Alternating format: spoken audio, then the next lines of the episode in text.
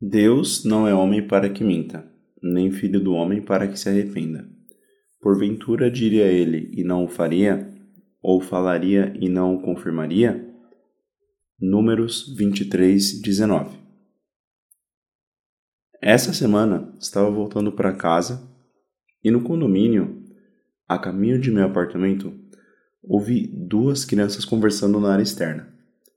Uma estava no corredor externo enquanto a outra estava na janela que dava para o estacionamento. E a criança que estava no corredor externo perguntou à criança na janela: Quem é você? A criança da janela respondeu: Eu sou seu pai. E a criança no corredor disse assim: Se você fosse meu pai, não ia mentir para mim. E eu confesso que, apesar de bastante curioso que eu fiquei, eu não acompanhei a evolução ou a conclusão dessa conversa. Mas eu fiquei pensativo sobre essa última frase dita pela criança. Se você fosse meu pai, não ia mentir para mim.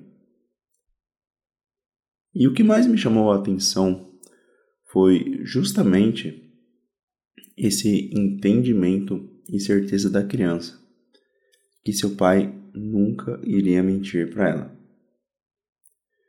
E será que não temos feito o mesmo com Deus?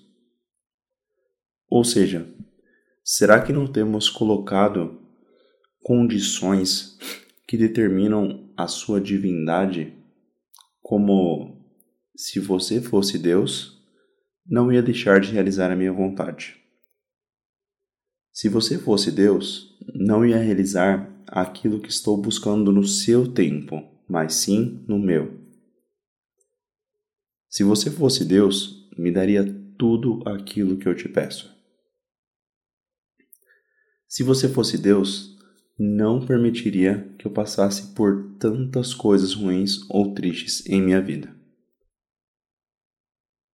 Porém, lembre-se que, assim como o versículo de hoje nos diz, Deus não é homem, nem filho do homem. Muitas vezes, assim como Jesus usava de parábolas para revelar e trazer o entendimento de verdades e princípios celestiais ao povo e até mesmo aos discípulos, nós mesmos costumamos atribuir qualidades e valores a Deus conforme as coisas que admiramos e vemos nessa terra. O que faz sentido, pois caso contrário seria muito difícil de entender, ainda que em parte, porque a Bíblia fala que hoje, hoje conhecemos em parte, aquele que nos criou e conforme, fomos, ah, e conforme a imagem de quem fomos criados. Mas o risco está em determinar que Deus é. Tudo isso que usamos como exemplo e referência. E somente isso até mesmo limitando seu agir ou restringindo aquilo que ele é ou não.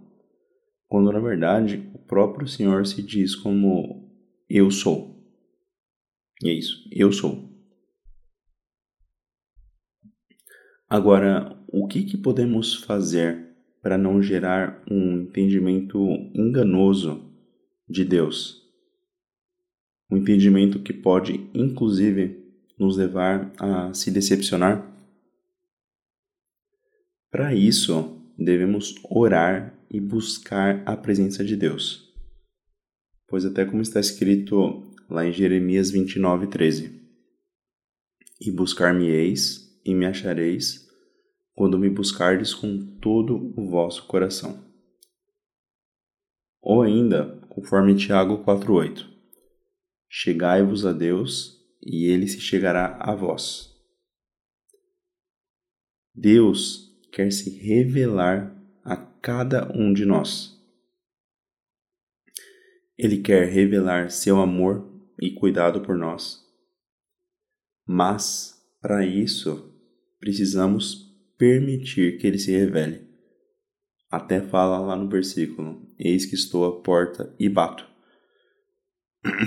Então, cabe a nós abrir, realmente permitir que o Senhor se revele em nossas vidas. Cabe a nós também fazer com que não encaixemos Deus e ter essa postura para que não encaixemos Deus naquilo que gostaríamos que ele fosse. Mas saiba que Deus e suas qualidades e valores, ele é muito melhor do que aquilo que podemos imaginar ou dentro daquilo que podemos é, restringi-lo ou limitá-lo. Ele é muito melhor, ele é muito maior do que todas essas coisas. Até a Bíblia diz: provai e vede que o Senhor é bom. Por isso, conheça e prossiga em conhecer o Deus que é bom, o nosso Deus. Deus abençoe, fique com Deus e até a próxima.